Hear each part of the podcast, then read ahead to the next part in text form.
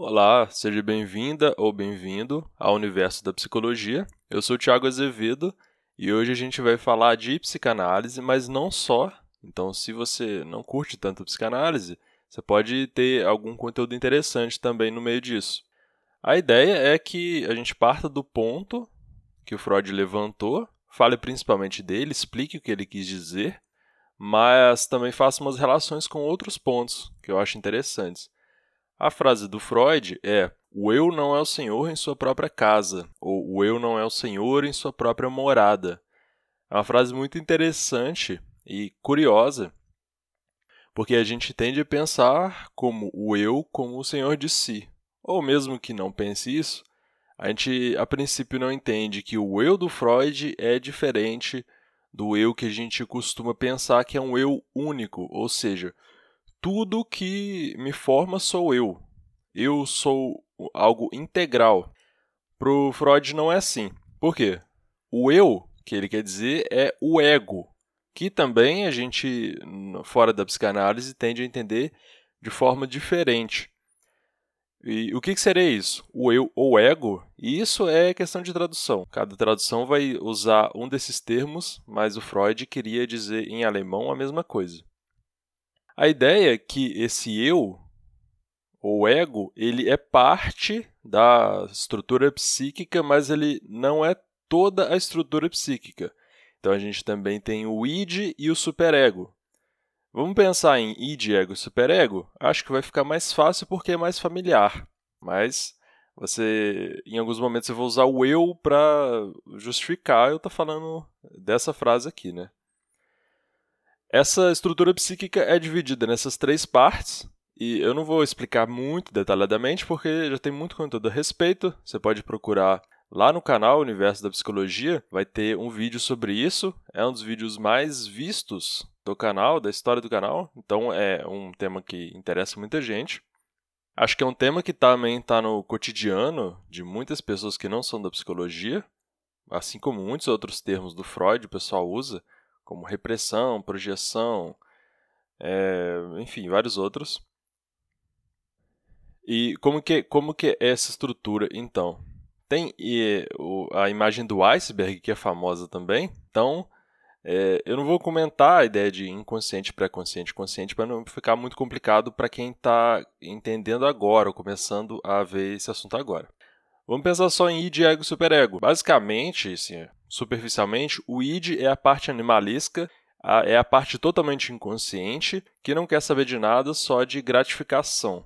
O id quer prazer de qualquer forma, ele segue o princípio do prazer, então, se a pessoa quer comer, ela vai atrás de comida sem pensar nas consequências, sem, sem usar razão. Vamos começar a introduzir esse termo aqui. Então, o id quer, você quer comida de alguém, você vai lá e pega a comida. É um, um impulso que ele busca satisfação imediata.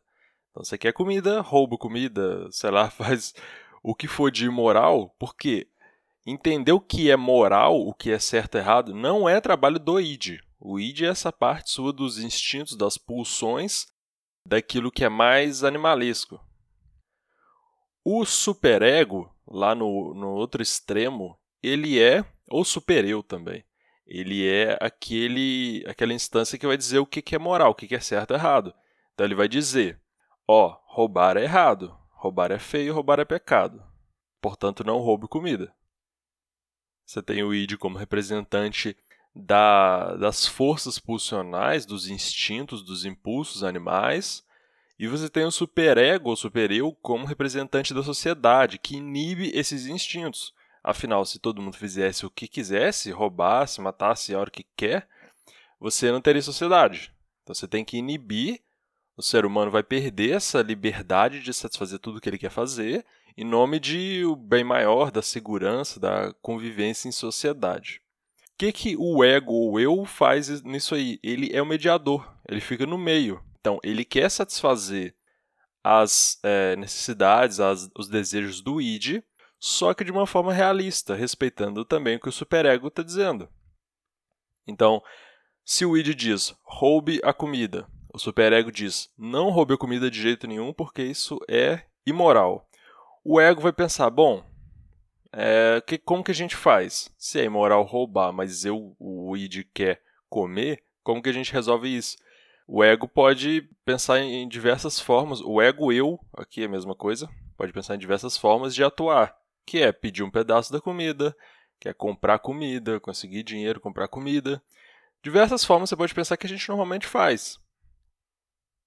E nisso a gente tem uma mediação e a gente tem um atraso da satisfação dos impulsos do id, que não dá para você ter tudo o que você quer hora que você quer, a não ser que você estivesse talvez no estado de natureza. Então o animal quer comer, ele vai atrás de comida, briga por causa de comida, mata por causa de comida. Ele quer sexo e faz o que for por causa de sexo e causa muitos, causaria muitos problemas numa instituição, numa sociedade instituída, que tem regras, que tem moral e enfim.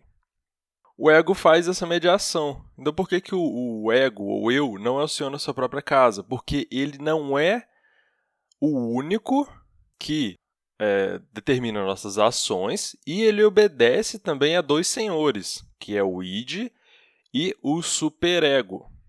Eu estou usando, intercambiando os termos, pode ficar um pouco complicado. Mas o id também é chamado de isso, o ego é chamado de eu e o superego é chamado de supereu. Mas você não precisa se preocupar muito com a, a, os termos a princípio, a gente pode pensar aqui em I de superego para explicação, I de ego, superego, e para depois para falar da frase, a gente pensa no, no eu. Porque a frase também poderia ser: o ego não é o senhor na sua própria casa. Dependendo da tradução, vai ser assim. Espero não ter confundido a cabeça de vocês. Se eu confundi, me desculpa. Vou tentar melhorar um pouco.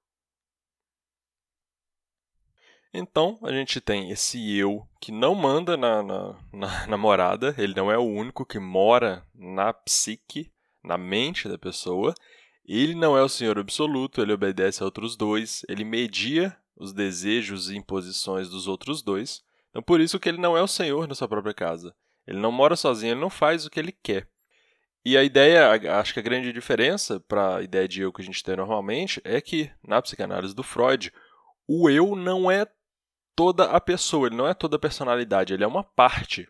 Então, digamos, eu tenho meu eu, que é uma parte, mas eu tenho os instintos animais, que vão querer comer, vão querer várias, vão ter vários desejos mais animalescos, mais naturais, digamos assim, e eu tenho o superego, que vão ser as imposições, as regras morais que eu internalizo, que eu aprendo com os pais, com as pessoas da sociedade, enfim, e aquelas regras passam a agir na minha própria cabeça. Então tem todas essa, é, essas três componentes da personalidade estão agindo ali com vontades diferentes, com objetivos diferentes. O ego faz essa mediação e a gente sempre tem essa dinâmica, esses conflitos internos. A psicanálise é lida muito com essa ideia de conflitos psíquicos. Saindo um pouco da psicanálise, por que, que como que a gente poderia pensar nisso um pouco fora? Um exemplo só para não me estender demais seria a ideia de que o eu não aciona na sua própria casa talvez seja uma, um ponto de partida para a gente pensar na ideia da razão como absoluta, na ideia de que ah, eu decido tudo que eu faço da minha vida, ou a minha, ou, o meu consciente, a minha consciência, ela é quem decide tudo. Acho que se você pensar um pouquinho, você vai perceber que não é bem assim. Você não é senhor absoluto da sua própria mente, dos seus próprios pensamentos, nem do seu próprio comportamento. Se alguém sempre te disser, pense no elefante cor-de-rosa, você não tem como não pensar, porque seu cérebro reagiu a um estímulo de forma automática. Então você tem essas reações automáticas, o cérebro funciona de muita é, amplamente de forma automática. Você tem é, pensando em outras áreas, até, por exemplo, a TCC, a terapia cognitivo-comportamental, você tem a ideia de pensamentos automáticos, que são aqueles que surgem sem o seu controle. Você tem a ideia de que você não é absolutamente o senhor da sua própria mente. A própria ideia de inconsciente, ela está na psicanálise do Freud, é, é um tipo de inconsciente, mas ela também está na psicologia cognitiva, na neurociência, então, você tem um inconsciente cognitivo, Você tem um funcionamento cerebral, um funcionamento mental acontecendo a todo momento sem que você esteja consciente disso. Então, quer dizer, você, o que você acha que é você, que é o que está na minha mente agora, a minha consciência, o que eu estou pensando, o que eu estou usando a razão para pensar, isso é uma parte do funcionamento cerebral, não é tudo. E tem várias outras variáveis que interferem no nosso, nos nossos pensamentos, no, nosso, no funcionamento mental, no nosso comportamento. É, você tem emoções, então alguém pode cometer um crime passional, que é alguém afetado por emoção forte, e às vezes você vai ter atenuantes, é, até em legislação você tem essa forma de avaliar o caso, que é ele estava sob fortes emoções, então a razão dele estava afetada, então ele tem menos culpa. Isso é uma forma de entender que eu não sou um, uma razão absoluta, eu não tenho uma razão que domina tudo. Eu, o meu eu, não controla absolutamente tudo que acontece. Você tem as emoções que afetam, você tem as pressões grupais, você tem muita coisa em psicologia social que fala de pressões grupais, de influência grupal. Os experimentos do Stanley Milgram acho que são um bom exemplo, são muito famosos, você pode procurar no canal no YouTube também. Tem vários vídeos que eu, em que eu falo disso, que cerca de 80 por 70 80% das pessoas tendem a obedecer à autoridade, mesmo quando elas podem ferir gravemente ou até matar uma outra pessoa. Você pode entender melhor é, pesquisando sobre o experimento. Então, você tem vários fatores que te influenciam a todo momento. Então, eu não sou só razão. Uma outra área que tem estudos interessantes sobre isso é economia comportamental. Você tem uma ótima referência que ainda está viva, que é o Daniel Kahneman, que ele escreveu um livro relativamente famoso, que é o Rápido e Devagar, Duas Formas de Pensar. É um livro fácil de entender assim para leigos. Não sei se é tão fácil, mas pelo menos não é difícil como um livro texto de psicologia. Então, eu acho que ele é acessível para todo mundo. E se ele é tão vendido também, é porque ele é mais acessível para todo mundo. Recomendo o livro e eu vou deixar o link aí embaixo no podcast, no episódio do podcast. Você pode é, dar uma olhada nele também, no livro. E o que, que mudou muito com a economia comportamental? A economia, antes disso, digamos, tinha uma ideia de um homem que era muito racional, que era o homem faz escolhas econômicas baseadas em custos e benefícios. Ele avalia o custo-benefício e faz escolhas racionalmente.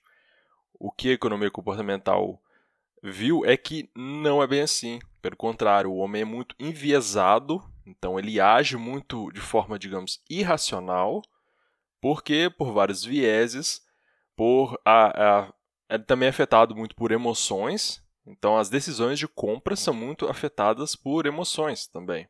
Então, essa ideia de homem racional, de, de homem absoluto, que é por razão e decide racionalmente sobre as coisas, não é bem assim também. Né? Então, tem vários outros fatores envolvidos aí nas decisões, nos processos racionais, Inclusive, também os processos racionais estão envolvidos nos nossos comportamentos e no que a gente faz. Enfim, tem muita coisa que dá para dizer com isso. É um assunto, na verdade, bem amplo e várias áreas estudam essa ideia de que a gente não é senhor absoluto de si mesmo. Eu acho uma ideia muito interessante, até porque dá para extrapolar ela da psicanálise. A gente consegue pensar em, em vários outros, de várias outras formas como isso se dá. Para quem gosta de psicanálise, eu vou deixar um link aí embaixo para um e-book que eu escrevi com sete dicas para você entender a psicanálise do Freud. E aqui eu já expliquei o que essa frase quer dizer, e ela é um exemplo de que às vezes a psicanálise é um pouco confusa para quem está começando. E como assim o eu não é o senhor na sua própria casa? Que história é essa? O que é ego? O que é id? O que é superego? O que é inconsciente, pré-consciente? Enfim, é, tem muita coisa um pouco complicada. Para quem está começando, clica aí embaixo no link, você pode baixar gratuitamente esse e-book. Eu acho que vai te ajudar bastante. Espero que vocês tenham gostado desse episódio. E se der, compartilhe aí com mais pessoas, manda para seus amigos, para grupo de gente que você acha que vai se interessar. E, enfim, é isso. Até a próxima. Um abraço.